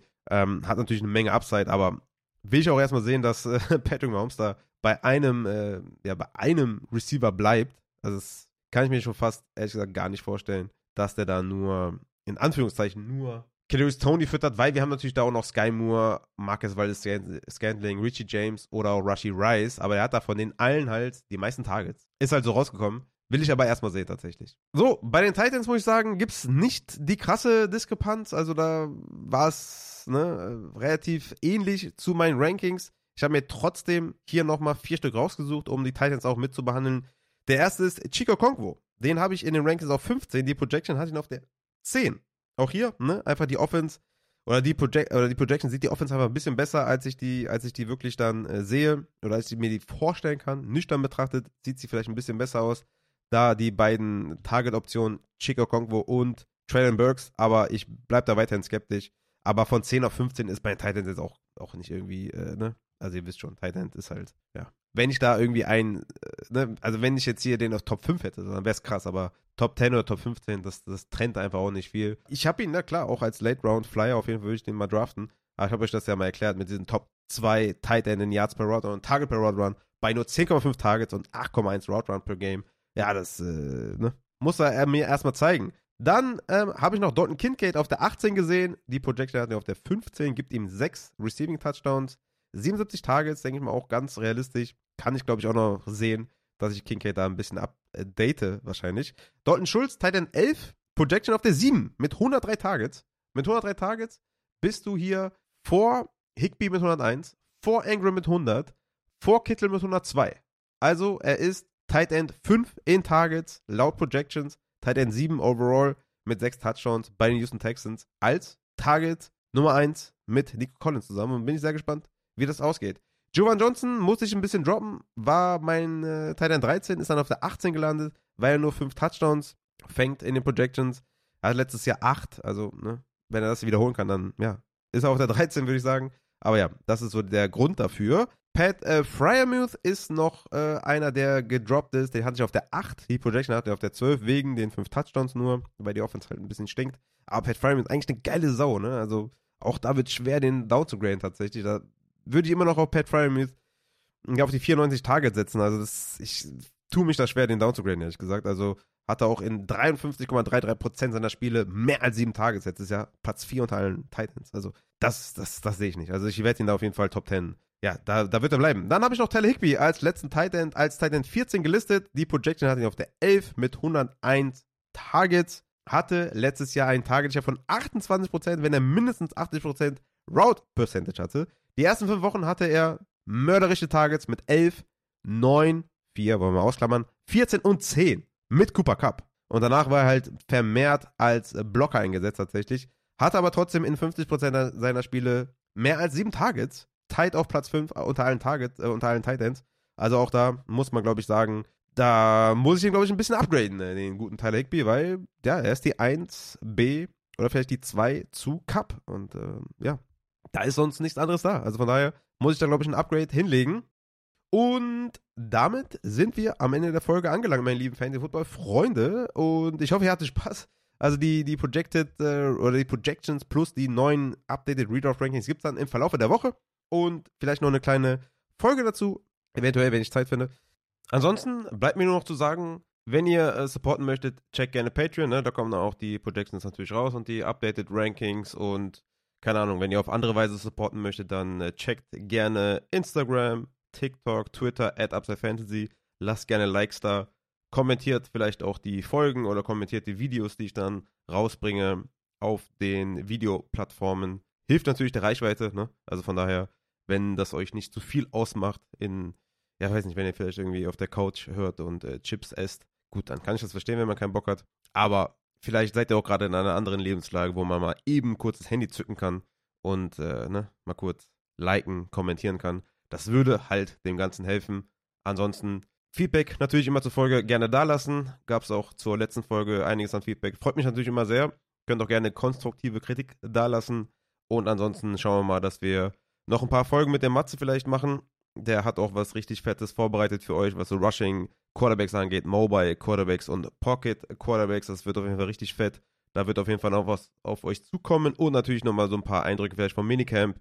Wenn wir das irgendwie unterkriegen können in den nächsten Wochen, dann äh, wird es, glaube ich, nochmal richtig fett, was das angeht. Und ansonsten nächste Woche, vielleicht nächste Woche so ein Community Mock Draft. Was würdet ihr sagen? Ich denke mal, ne, wir gehen ins Richtung Draft Season. Ich habe jetzt hier schon auch echt über viele Spieler geredet in den letzten Wochen.